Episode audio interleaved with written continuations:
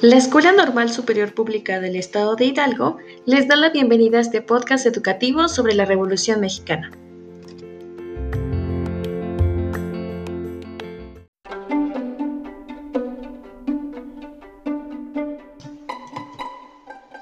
Hablando sobre Francisco y Madero.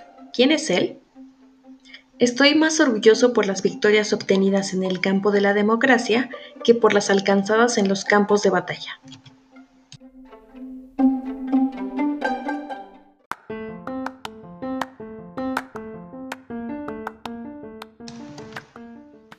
El iniciador de la Revolución Mexicana y presidente tras la caída de Porfirio Díaz, Francisco I. Madero, fue un hombre conocido por su conducta de espejo, en la que primero sometía el espíritu al cuerpo. Un espiritista empedernido. A través del plan de San Luis Potosí se hizo un llamado al pueblo de México para que bajo el lema sufragio efectivo, no reelección, por medio de las armas, el 20 de noviembre estallará la lucha armada más importante en la historia de México, ya que trastocó la estructura misma del poder político.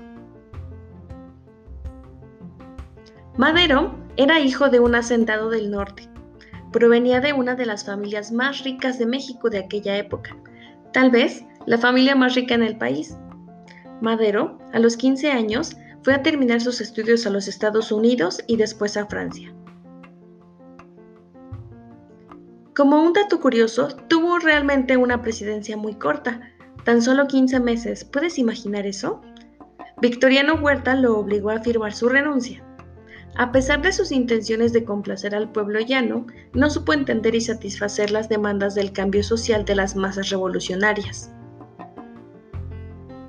Esta necesidad se encontraba especialmente en el campo, que expresó su disconformidad con distintos alzamientos. Fue asesinado junto con Pino Suárez y el general Felipe Ángeles en un carro que supuestamente los trasladaría a prisión. Este lapso es conocido como la decena trágica.